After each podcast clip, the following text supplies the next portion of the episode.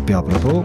In dem Sinn kennen wir das, dass wir auch damit rechnen eigentlich, dass es überall geöffnet wird, dass zum Teil auch schon weggerührt worden ist, wie Akten angelegt worden sind oder verschwiegen wird, dass es Akten gibt. Ein dunkles Kapitel in der katholischen Kirche.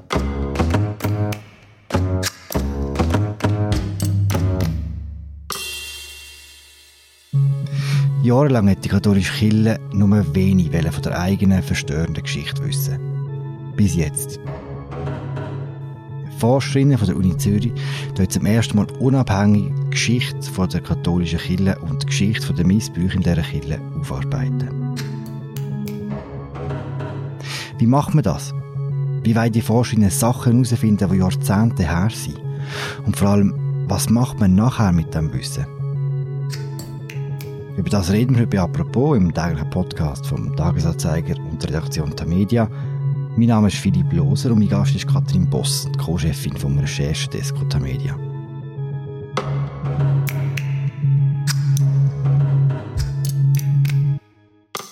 Hallo Katrin. Hoi. Katrin, du schreibst über ein ziemlich spektakuläres Forschungsprojekt von der Uni Zürich. Sag mir, wer untersucht genau was? Das ist ja so, dass die, die katholische Kirche jetzt Verträge unterschrieben hat mit der Uni Zürich. Und zwar, dass zwei Professorinnen, das ist Monika Domann und Mariette Meyer, ein Forschungsprojekt sollen leiten, also dass sie als unabhängige Forscherinnen sollen ein Projekt leiten, wo man untersucht, was genau vorgefallen ist, also wie groß die Dimension eigentlich ist von der sexuellen Missbrüche in der katholischen Kirche. Ist das eine Idee von der Kirche selber gewesen?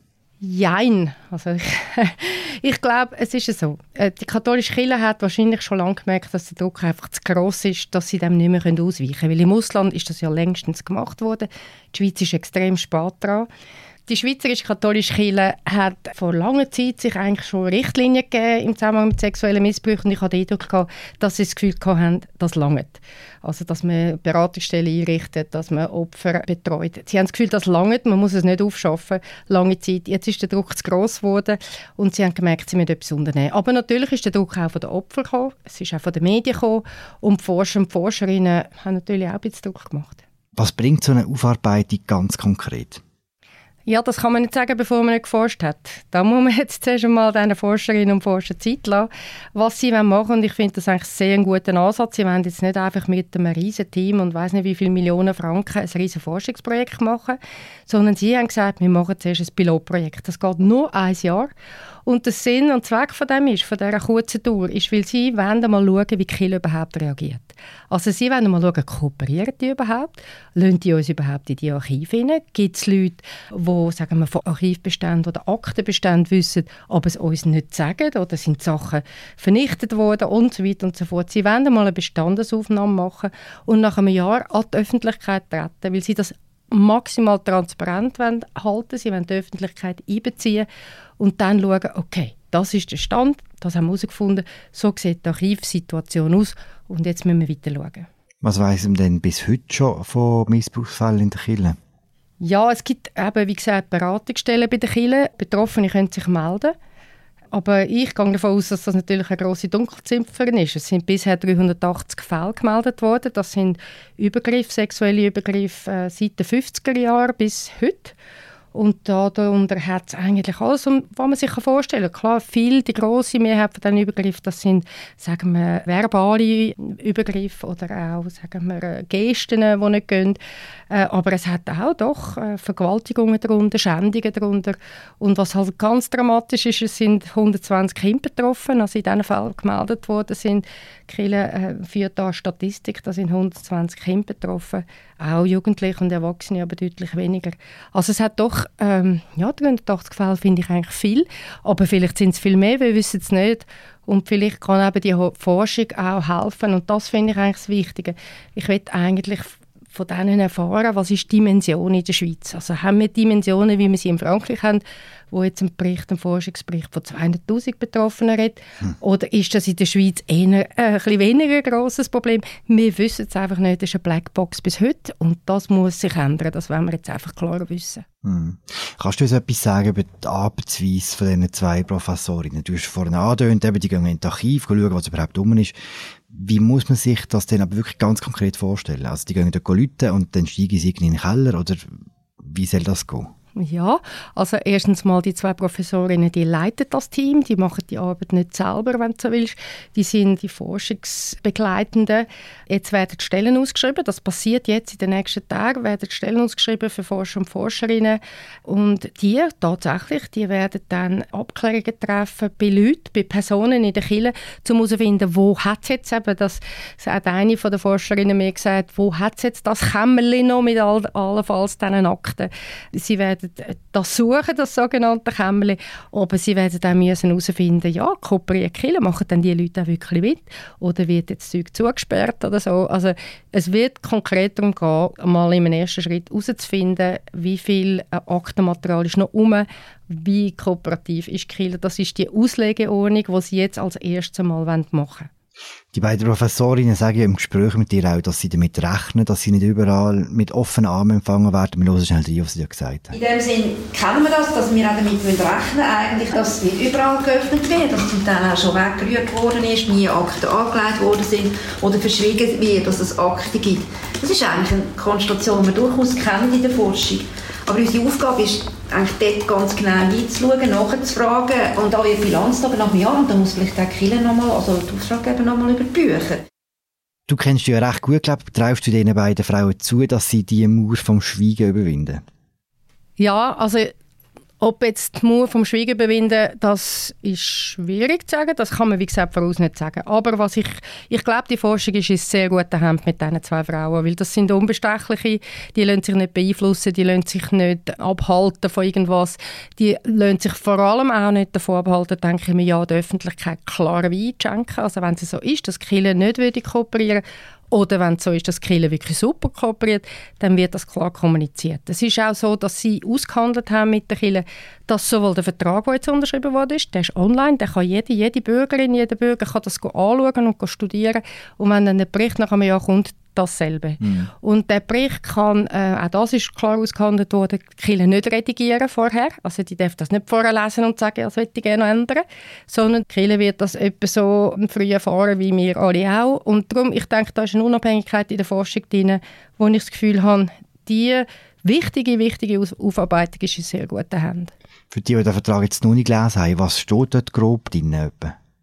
Ja, dort steht, das ist ein langer Vertrag mit ganz vielen Unterschriften. Das ist eben auch so ein Aspekt von dem Ganzen, wo eigentlich verrückt ist, oder? Das sind ja ganz, ganz viele Beteiligte an dem Ganzen. Es ist nicht einfach die Kirche, sondern das sind Bischöfe und das sind alle Ordensvereinigungen, Organisationen, das sind äh, Kirchengemeinden, die katholischen da sind sehr, sehr viele Auftraggeber und Auftraggeberinnen für die Forschung involviert. Also die sind dann einmal bezeichnet. Dann ist zum Beispiel bezeichnet, dass eben die Auftraggeberinnen, also zum Beispiel die Konferenz von der römisch-katholischen Gemeinden, diesen Gemeinden den Auftrag geben, zu kooperieren, also wirklich die Archive auch zu öffnen. So Sachen, oder? Also dass sie sich verpflichtet eigentlich, die Forscherinnen zu unterstützen. Du hast erzählt, es gibt auch Opfervereinigungen, die ja auch ein Interesse an dieser Forschung haben. Inwiefern die beiden Professorinnen mit den Opfern kooperieren? Genau, das ist ein wichtiges Thema, weil die Opfer äh, haben das natürlich seit Jahren gefordert, dass jetzt endlich mal geforscht wird, eine unabhängige Forschung stattfindet, weil die, es ist schon so, die katholische Kirche hat das bisher ein bisschen als äh, eine interne Angelegenheit angeschaut, zu sehr, oder? meiner Meinung nach jetzt. Und deshalb haben das die Opfer mit Recht immer wieder gefordert. Und es hat in den letzten Wochen zum Teil so ein bisschen Enttäuschung gegeben bei einer Opferorganisation in der Westschweiz, die von gerüchteweise von dem Forschungsprojekt gehört hat und gefunden hat, wieso werden wir da nicht einbezogen bei dieser Vorbereitung? Die sind wirklich sehr erzürnt. Aber die Position der Forscherinnen und Forscher ist, also jetzt von dem Team, das dann kommt, aber jetzt auch von diesen zwei Professorinnen, dass sie von niemandem abhängig sind. Also sie sind von der Kirche unabhängig. Sie haben sich von der Kirche nicht reinreden lassen, wie man das Projekt ausarbeitet. Und sie wollen das eigentlich auch Opfer gegenüber nicht, sich nicht reinreden lassen in diesem Sinn. Aber natürlich sind die Opfer wichtige Zeitzeuginnen. Also, und die werden befragt. Man erhofft sich natürlich viel Hilfe von diesen Personen, weil die zum Teil auch vielleicht noch Fotos haben, Dokumente haben. Vielleicht auch wissen, wo es noch wichtige Akten hat. Also ich denke, die Opfer werden eine sehr wichtige Rolle spielen. Du sagst eben, die gehen Akten anschauen, die gehen in das Archiv rein. Jetzt ein bisschen banal gefragt, so Missbrauchsfälle, die werden nicht unbedingt dokumentiert in Akten, oder? Was erwarten Sie denn von dem, von dem Studium, von diesen, von diesen Unterlagen? Das ist aber genau das, warum es Forschung braucht. Das ist eben nicht so banal. Oder? Wir als Journalisten, Journalistinnen würden jetzt wahrscheinlich hoffen, wir kommen in ein Archiv und würden das lang studieren und dann irgendwelche Spuren suchen. Das machen die Forscherinnen auch, aber natürlich viel subtiler und mit sehr viel Wissen. Also gerade die zwei Professorinnen haben Erfahrung im Erforschen von Machtstrukturen, vom Missbrauch von Macht. Die wissen, äh, wo schauen, wie anschauen. Oder? Wenn, sagen wir jetzt, ein Priester einfach versetzt wird und man kann das nicht nachvollziehen, warum ist der versetzt worden, zum Beispiel, ich tue jetzt da mal erfinden, dann nachher hinterlässt das halt doch Spuren, oder? Und dann muss man anforschen. Und darum ist das auch so komplex. Darum müssen das wirklich einfach Leute machen, die, die das Metier super kennen. Und in der Hoffnung natürlich, dass man dann doch genug Spuren findet, um vieles zu belegen Du hast gesagt, ein Jahr lang geben sie sich Zeit für ihre Arbeit und dann wird der erste Bericht veröffentlicht. Was passiert dann? Ja, über das habe ich mit diesen zwei Professorinnen auch geredet. Die Idee ist, dass man nach einem Jahr eine Auslegeordnung, eine Bilanz zieht. Also, dass wir in der Öffentlichkeit informiert darüber werden, wie gut das jetzt funktioniert hat, ein Jahr lang. Eben, haben die Leute kooperiert, sind die Archive aufgemacht worden, was hat man da gefunden? Und die Forscherinnen gehen eigentlich davon aus, dass das eigentlich der erste Anfang ist. Also, dass es dann wirklich grosse Forschung braucht, grosse Forschungsprojekte. Das kann dann in ganz verschiedenen Themen sein, also nicht nur historische Forschung, also, sondern auch juristisch, also auch, dass die Rechtswissenschaften vielleicht da einsteigen, dass äh, Religionswissenschaftler Projekte über, ich weiß nicht, über den äh, Begriff von Sexualität in der Religion, was auch immer, da kann man sich sehr viel vorstellen, was noch erforscht werden sollte und könnte. Und ich glaube, nach einem Jahr, das ist eigentlich die Idee von diesen zwei Professorinnen, dass man dann das Feld auftut, sofern man kann forschen. Ich glaube, sie werden dann eine Art können eine Bilanz ziehen. Ja, man kann forschen oder nein, man kann nicht forschen, weil man einfach nie nicht ankommt, weil, weil es zu wenig Quellen, zu wenig Akten, zu wenig Züge gibt. Aber ich hoffe jetzt das einmal nicht. Hm, also es ist anzunehmen, dass uns die Geschichte noch länger wird beschäftigen Auf jeden Fall. Also ich glaube, das ist echt der erste Anfang und ich finde es sehr sinnig, dass das jetzt endlich anfängt. Es ist sehr spät, wie gesagt, die Schweiz ist hinten drin in dem. Aber äh, das ist ein Kapitel, das muss aufgeschafft werden. Aber das wird noch lange gehen, bis wir da mehr wissen. Danke, Kathrin. Danke dir. Den Text von Kathrin Boss findet ihr auf unserer Webseite. Das war es. Die aktuelle Folge von «Apropos», der tägliche Podcast vom Tagesanzeiger und der Redaktion der Media. Danke fürs Zuhören. Wir hören uns morgen wieder. Ciao zusammen.